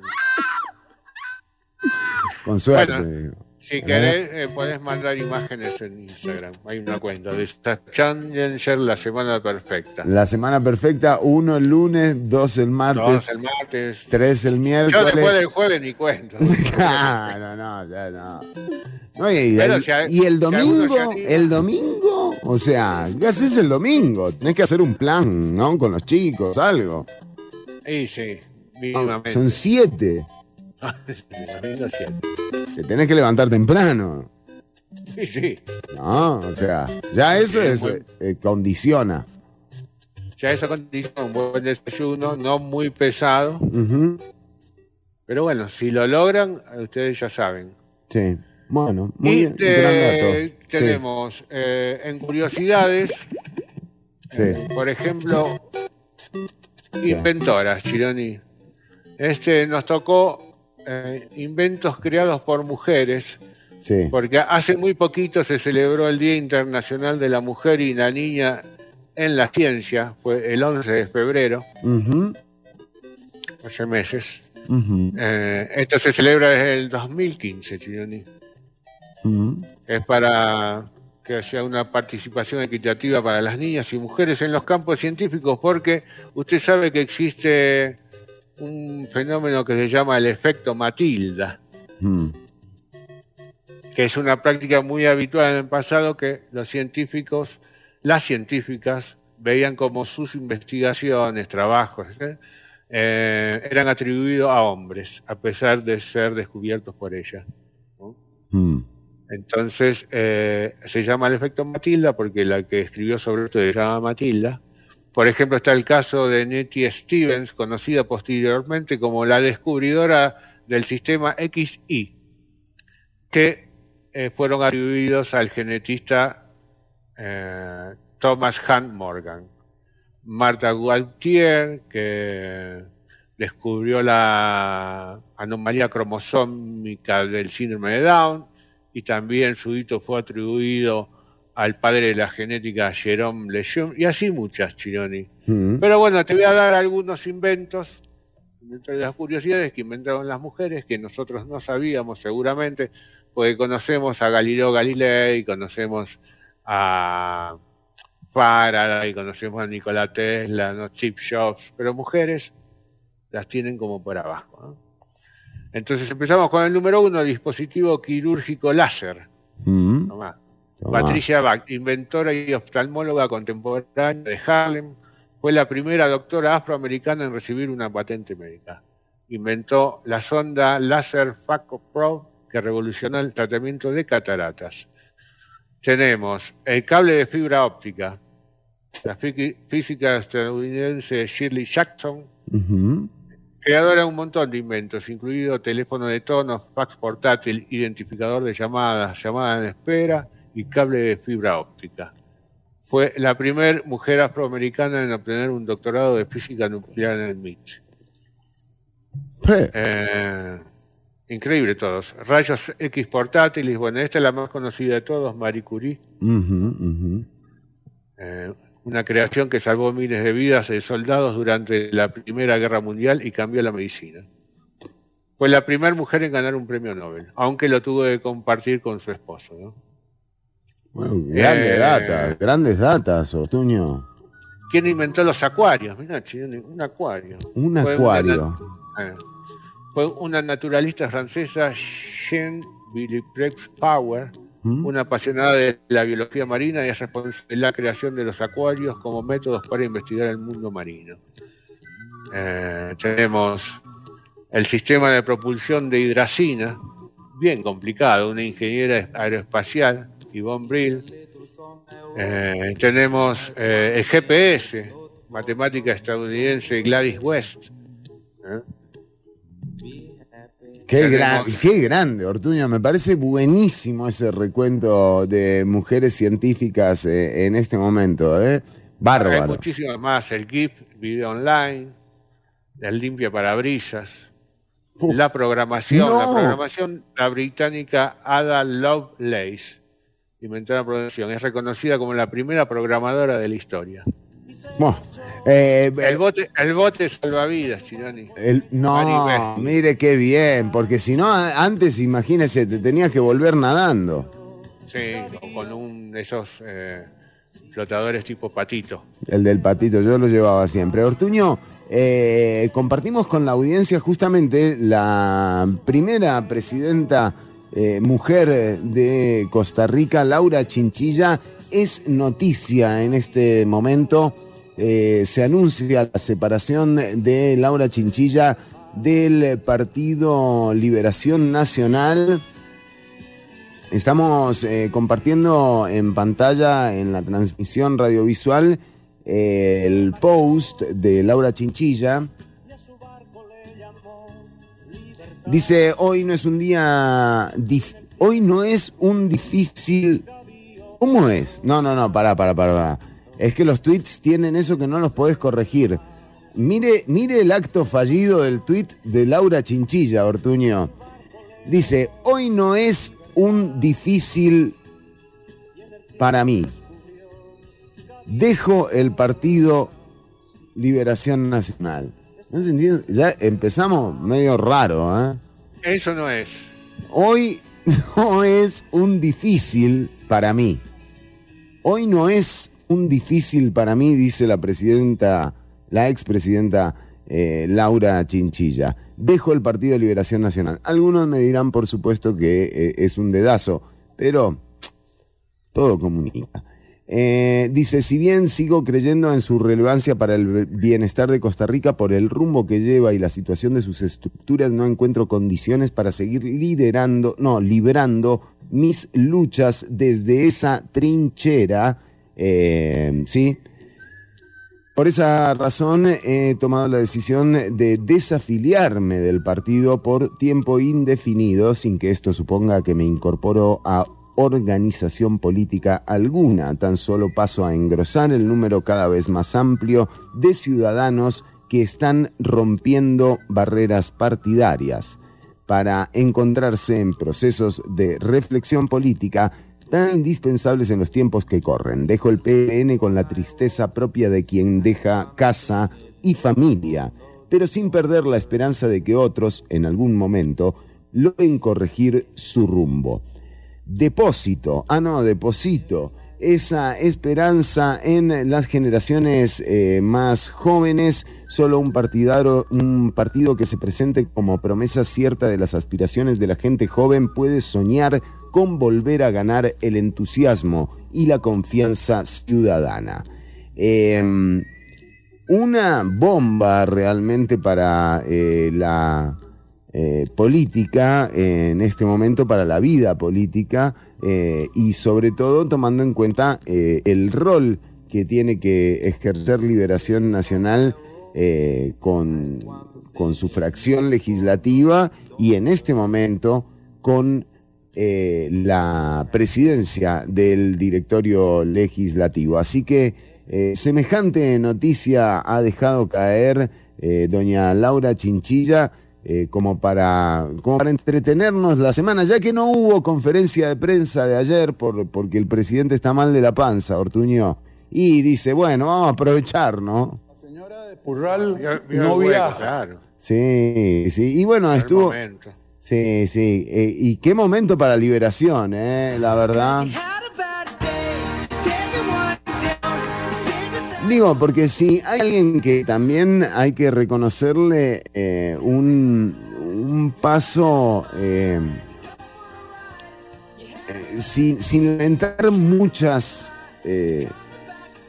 heridas, es al gobierno de Laura Chinchilla, un gobierno que, digamos, tampoco se diferenció en nada de las políticas que se venían implementando en los últimos años, que también tuvo sus escándalos de corrupción, recordemos el viaje a Perú, recordemos eh, también eh, lo que pasó con la trocha, eh, y bueno, forma parte de, de las cosas que ocurrieron en el gobierno de Laura Chinchilla, sin embargo, una persona con, con respaldo en la opinión pública y también con cierta relevancia a nivel internacional que se aleja, renuncia por tiempo indefinido a las filas del Partido Liberación Nacional. Y es que hacer fila, ¿vio? Sí, apa- aparte ahora podés comprar por internet. Exactamente. Bueno, eh, es eh, la noticia del momento. En unos minutos ya, de hecho, está entrando eh, ahora mismo, lo vamos a tener con nosotras, con la audiencia, el jefe de fracción del partido Frente Amplio. El economista eh, está con nosotros, Jonathan Acuña. Un gusto tenerlo, diputado, eh, en, en- esa esa investidura también y por supuesto eh, para charlar de uno de los grandes temas, eurobonos. ¿6 mil millones es una exageración? Hola, hola, Fernando, y a todas las personas que nos escuchan, un saludo. A ver, esa, esa pregunta que usted me hace, claro que en términos de las finanzas de uno son una exageración. En términos de las finanzas públicas, no. No, porque realmente 1.500 millones mm, por año eh, es, es solo una fracción de todo el endeudamiento que en todo caso el gobierno va a tener que hacer. Sea endeudamiento interno o externo, da igual. Para que se haga una idea, de los 11 billones, aquí estoy cerrando un poco los números, de los 11 billones que son el presupuesto de este año, unos 5,5 millones de millones, billones, eh, son endeudamiento. Que, que digamos, da igual si se hace eh, fuera o dentro. Igual hay que emitir esa deuda, igual hay que salir a pedir prestado eso. Entonces yo sé que la cifra suena gigantesca, ¿verdad? Evidentemente para uno es gigantesca. Para efectos de las finanzas públicas, eh, independientemente si el país va a endeudamiento fuera eh, o no, es deuda que va a tocar emitir. Si no se emite fuera, pues se emitirá aquí en el mercado interno. Pero ahí no hay como opción, no hay elección, ¿verdad? Es una cifra grande, pero, pero la discusión va por, otro, por otra parte, me parece, más que por el tamaño de la cifra. Y justamente eh, tiene que ver con, eh, con quien emite, con la situación que se está viviendo a, a nivel global o, o a qué se le va a dar uso eh, con lo que finalmente se apruebe. Sí, lo, que pasa básicamente es esto. El país igual va a tener que salir eh, el próximo año a pedir prestado en el mercado interno, en el mercado externo, eso, unos 5,5 millones, unos 6 billones, vamos por caso, porque ese es el endeudamiento que se termina autorizando. Entonces, hay que salir a pedir prestado para que el Estado pueda seguir funcionando. Digamos, en el corto plazo es así, no hay otra. Eh, la cosa es que uno podría elegir endeudarse con tasas de interés más altas o más bajas, como, como haría, digamos, una persona, no son equivalentes las economías familiares a las del Estado, evidentemente, pero digamos, para simplificarlo, bueno, una persona a la hora de elegir si me presta plata a la entidad A o la B, y la A me lo presta al 10% y la B me lo presta al 5% de interés, ¿verdad? Entonces, pues la gente preferirá la del 5%. Aquí la discusión va porque las tasas de interés internas en el país eh, han venido siendo altas, ¿verdad? Han venido siendo muy altas. Y en principio sería posible obtener tasas de interés mejores fuera, ¿verdad? Ir a pedir prestado fuera nos prestarían en mejores condiciones, con plazos más largos, a tasas de interés más baratas. Entonces por ahí va la discusión. Lo que pasa es que la constitución política establece que para salir a pedir prestado fuera, en plazas externas, que le llaman eurobonos, es endeudamiento externo, eh, se requieren de leyes especiales. Y toda la discusión en este momento, Fernando, personas que nos escuchan, gira alrededor no tanto de si es necesario o no eh, eh, endeudarse eh, fuera, ¿verdad? Porque en todo caso, si no hay que endeudarse dentro, sino las condiciones en las que se le autoriza al gobierno a emitir ese endeudamiento. Porque el gobierno lo que pretendía inicialmente con, claridad era que le diéramos autorización por 6 eh, por 6 mil millones de dólares, usted decía, para emitir 1.500 por año, pero de una vez, o sea, que les dijéramos, acá tiene usted, tiene permiso en los próximos cuatro años de emitir 1.500 millones cada año y que ya no tuviesen que regresar a la Asamblea Legislativa a discutir.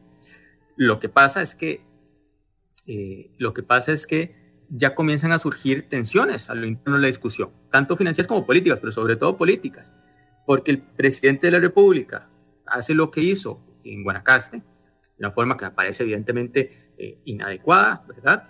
Eh, de llegar a presionar y a decir que los diputados estamos jugando chapitas, ¿verdad? Yo no sé si alguien esté jugando chapitas, evidentemente yo no, mi acción no.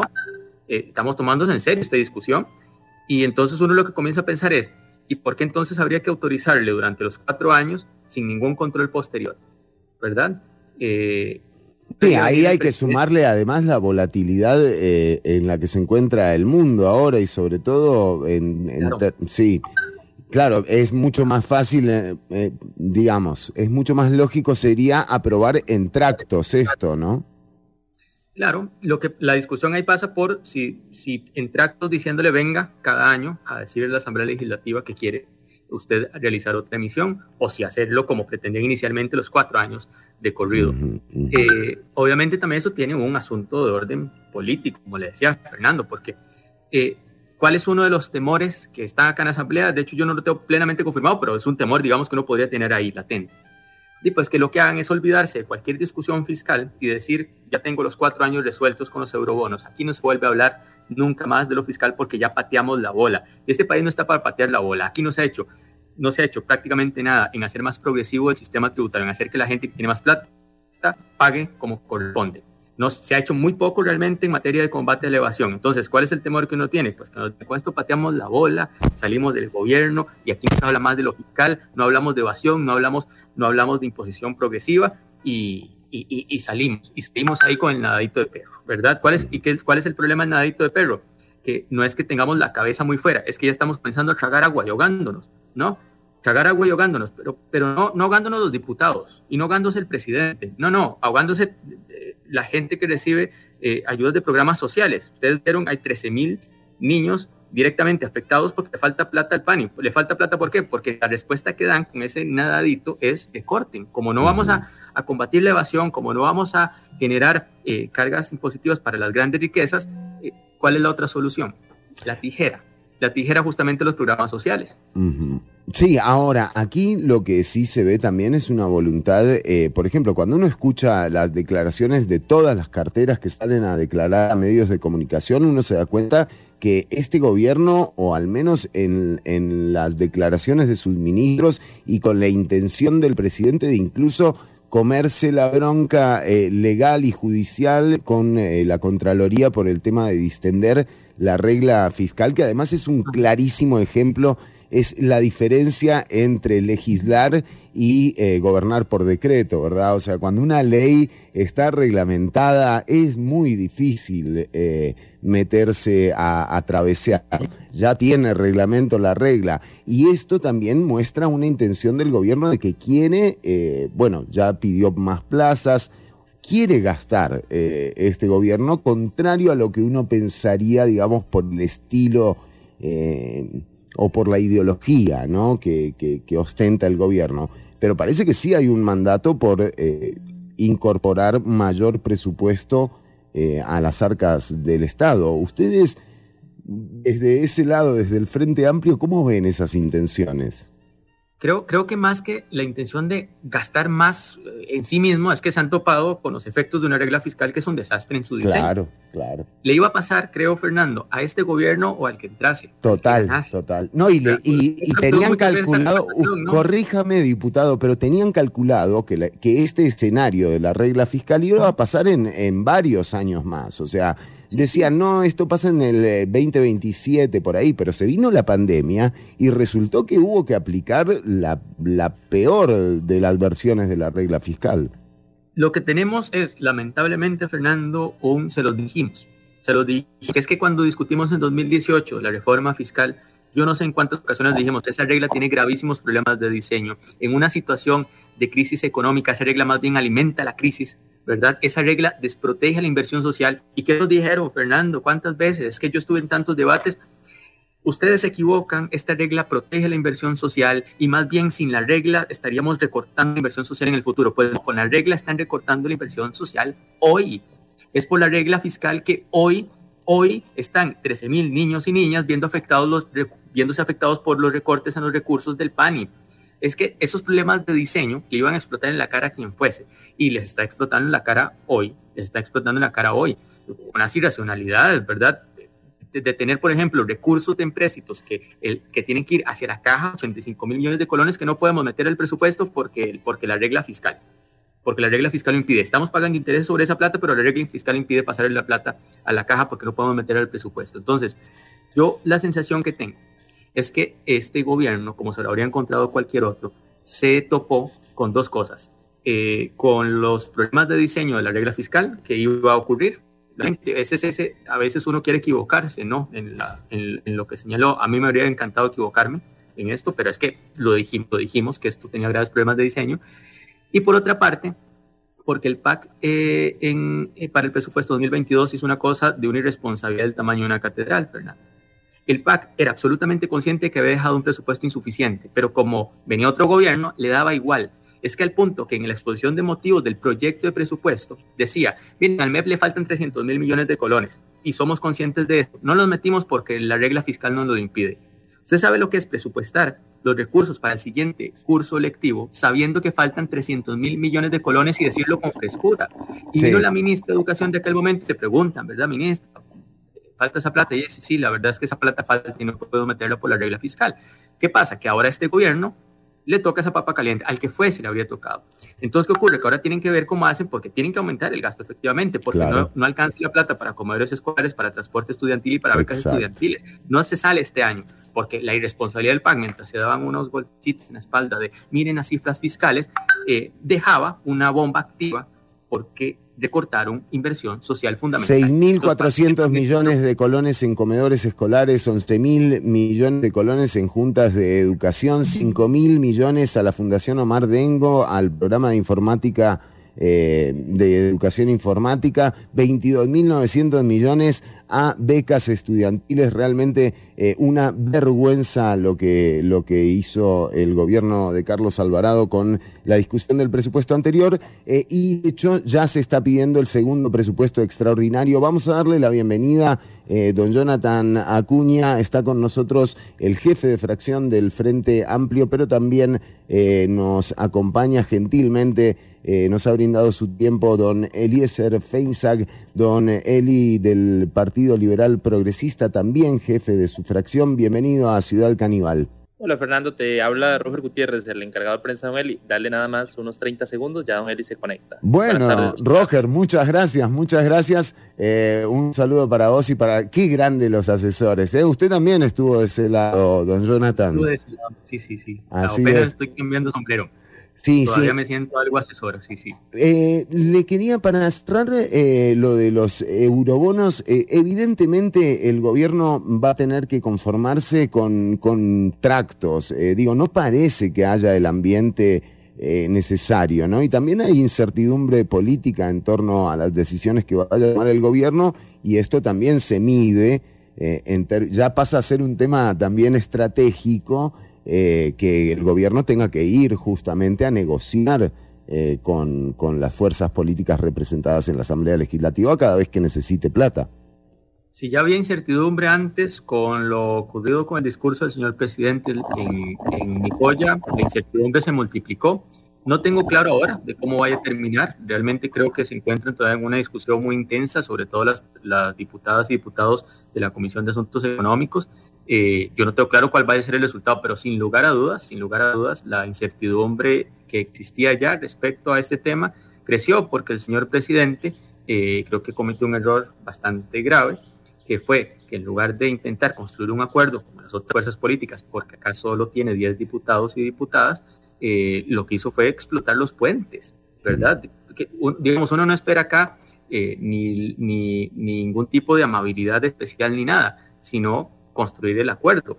Y, y yo creo que el acuerdo más o menos iba intentando construirse y en lugar de eso el presidente ataca a la Asamblea Legislativa en general, pues evidentemente el resultado no podía ser otro que el que tenemos ahora, que es que eh, un potencial acuerdo se ve más lejos o con más incertidumbre, ¿verdad?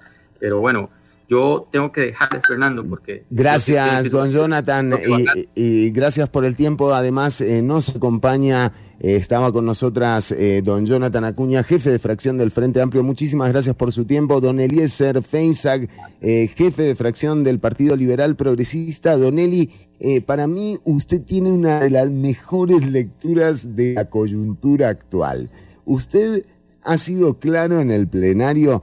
Después de acomodarse, tengo que, reconocer que al principio no, pero usted después del receso entró con todo y está haciendo una relación en, en la interpretación de lo que está tratando de hacer el gobierno. Está tratando de aumentar el gasto, eh, distendiendo la regla fiscal, está pidiendo más plazas eh, en el gobierno y además eh, se está tratando de endeudar eh, en 6 mil millones de, col- de, perdón, de euros, en este caso, que dudo que, se emitan, pero quería que compartiera con la audiencia también eh, esto, que está pasando con los eurobonos y lo que ocurrió con el discurso del presidente en Guanacaste.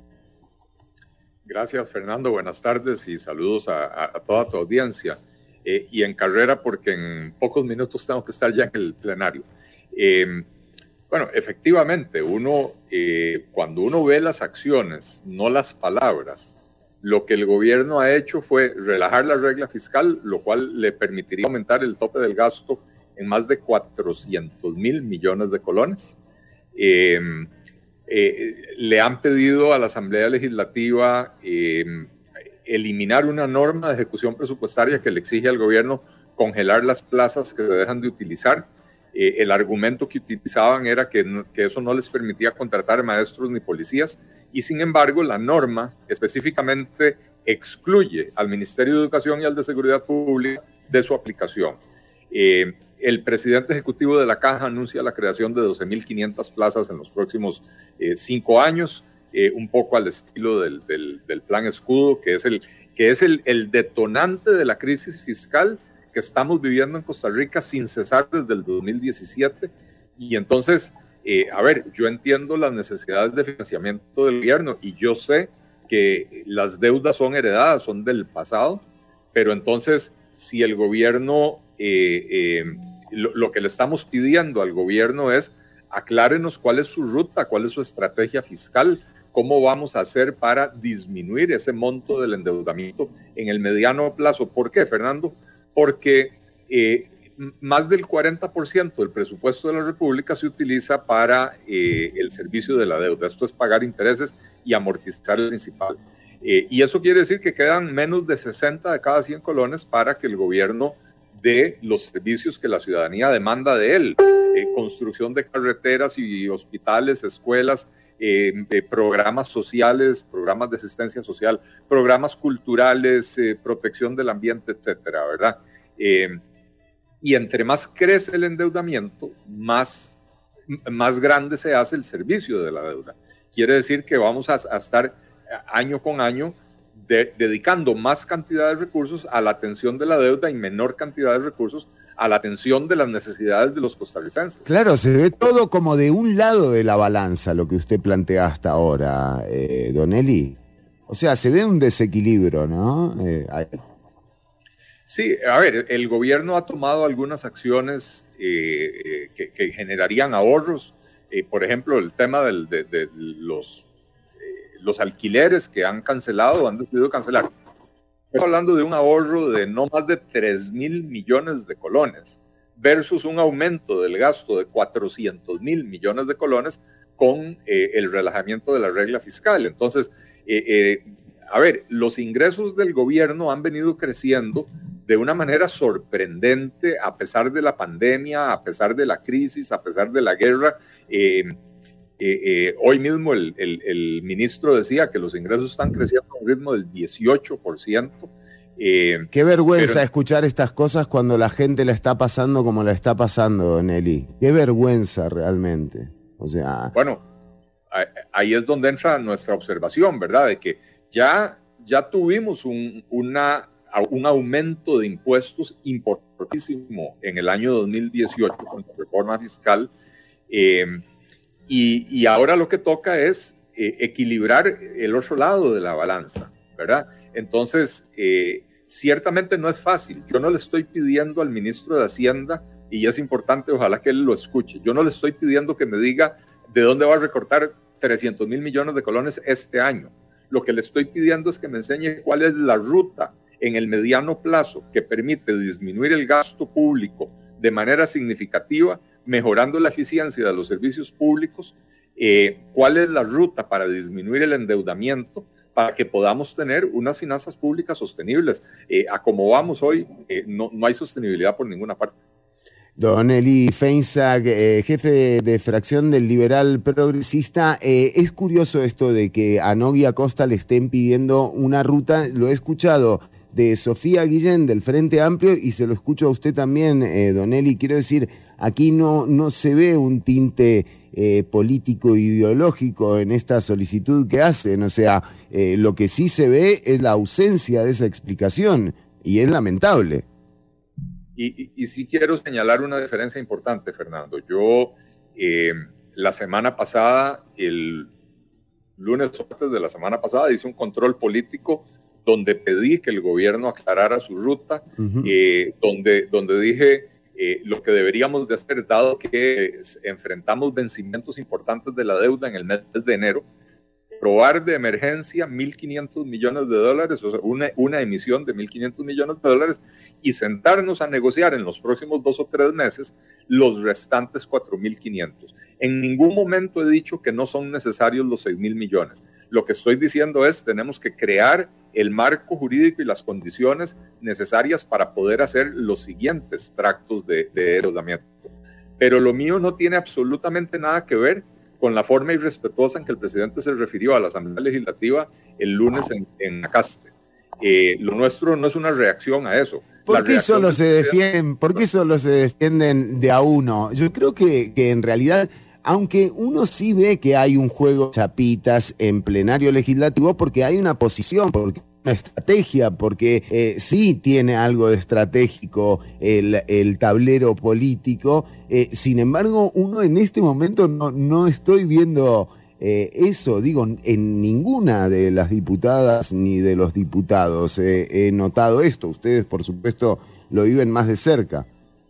Bueno, es que referirse a esto como un juego de chapitas es irrespetuoso, porque un juego de chapitas, la- la- lo que se entiende popularmente por un juego de chapitas es, eh, es una cosa de poca monta, un- un- una negociación eh, eh, eh, quid pro quo, ¿verdad? Donde, eh, eh, donde alguien está tratando de sacar algo a cambio de, de- de- de lo que le piden.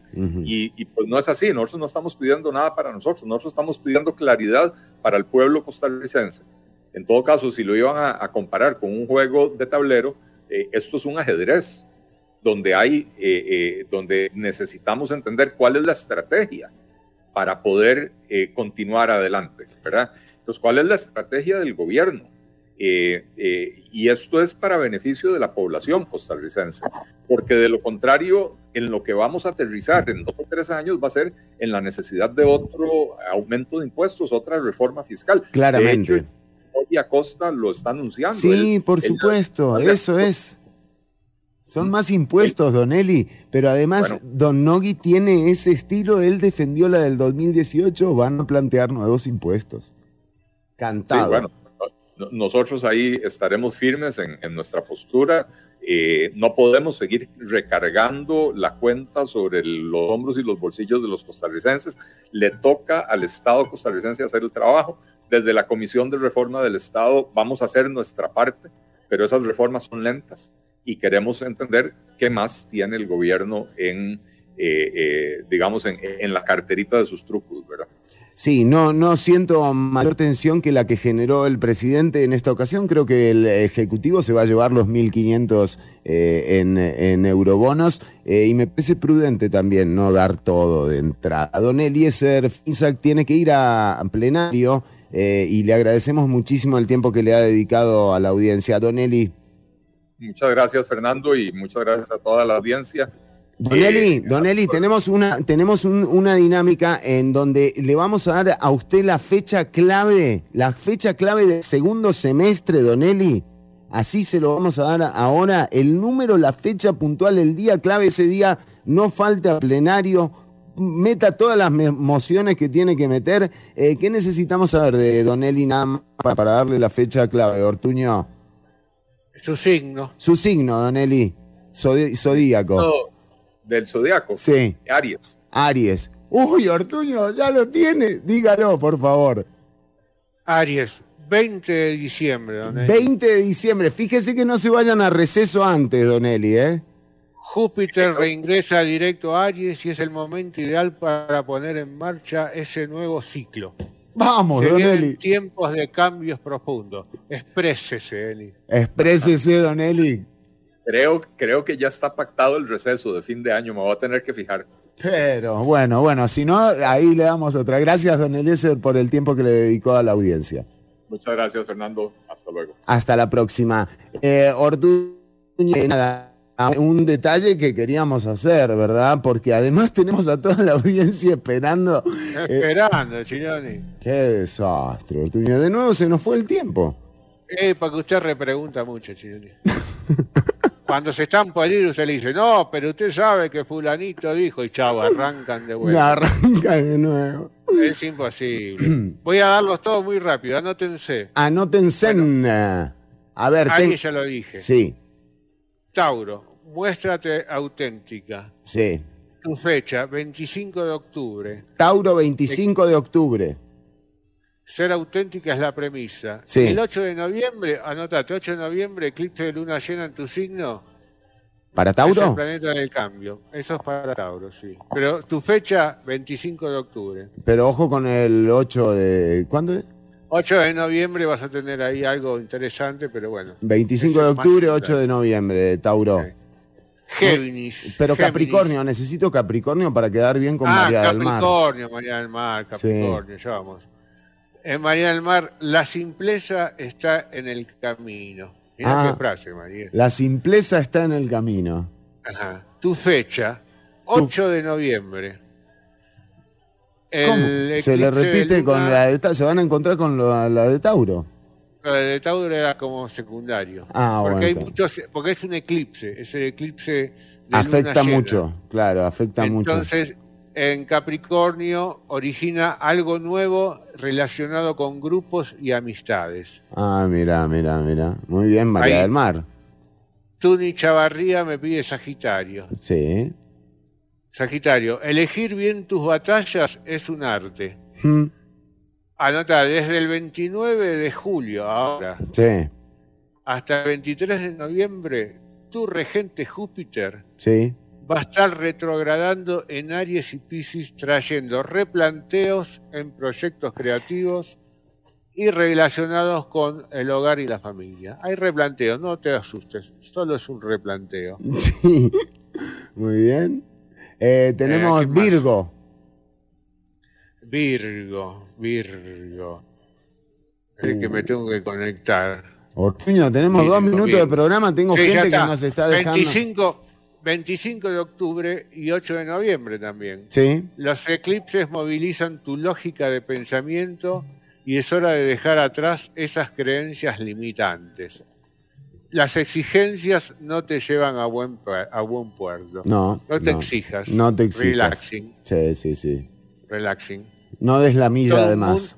Todo un mundo de creatividad se abre frente a tus ojos. No des la milla además, total, el fracaso nunca eh, reconoce tu esfuerzo. Géminis, que me Géminis. pide Ignacio Granados. Sí. Es como- Eh, perseguí tu meta hasta el final. sí. A Y por eso es la 20 meta. Ah, sí. Está al final, generalmente. Al final, la meta. Eh, tu fecha, 29 de octubre. Júpiter vuelve a tu zona profesional trayendo beneficios y sorpresas que se hacen realidad el mes siguiente, Sí. o sea, noviembre. Noviembre. Pero el 29 de octubre empieza todo, o sea, perseguí tu meta hasta el final. Muy bien, muy bien. Eh, bueno, Ortuño, creo que sí cumplimos eh, con la mayoría de los mensajes, si no, por supuesto... Nos eh, falta Julio, nuestro. el ah, el nuestro, muy importante. Cáncer, Ortuño. cáncer. Cáncer, a ver, ¿qué onda? Eh, cosecha eso por lo que tanto Sí. venías trabajando. Ah, bueno, Eh, más o menos. Pero cosechar sí. Tu fecha, 20 de diciembre, uh, nos toca al final. Pero Como Donelli, vuelve- es el mismo que, que Donelli. Donelli, exactamente. Júpiter vuelve a tu ambiente profesional y cosechas lo sembrado en los últimos años. ¿Sembraste este año? No, nada, no. No, viste, bueno. Pero, ¿Y ahora Bueno, qué carajo hago? Eh, pero dice en los últimos años, Ah, así que por ahí algo sembramos. Sí. Sacale el jugo a lo que viene, Sí, aunque sí, sea sí. una nuez. no. bueno, más o menos, sí. Laura es Aries también. Laura, Laura no está, Laura se fue, nos dice Huicho. Eh, sí, sí, Laura jaló del PLN, ¿eh? Jaló Laura Chinchilla. Sí. Y su fecha es el 20 de diciembre también. Ah, bueno. También. También, porque es de Aries. Claro, bueno, bueno, eh, muy bien. Acá, el- ese mismo día que, em, porque es el eclipse, a muchos los modifica de diferente manera. ¿no? Ajá, ajá, ajá, depende del signo. Bueno, bueno, muy bien. Eh, esto ha sido todo, Ortuño, eh, por el programa de hoy. Bueno, eh, y nos vamos despidiendo. Nos vamos despidiéndonos. eh, un saludo para todos. Buen fin de semana. El lunes seguimos con más curiosidades, más alegría, todo sobre el deporte de esquí acuático. Bueno, todo.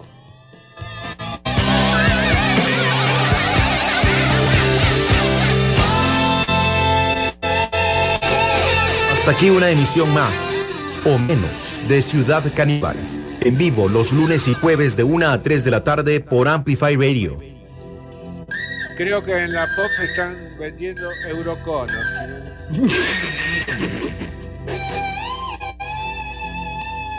Vision, vision.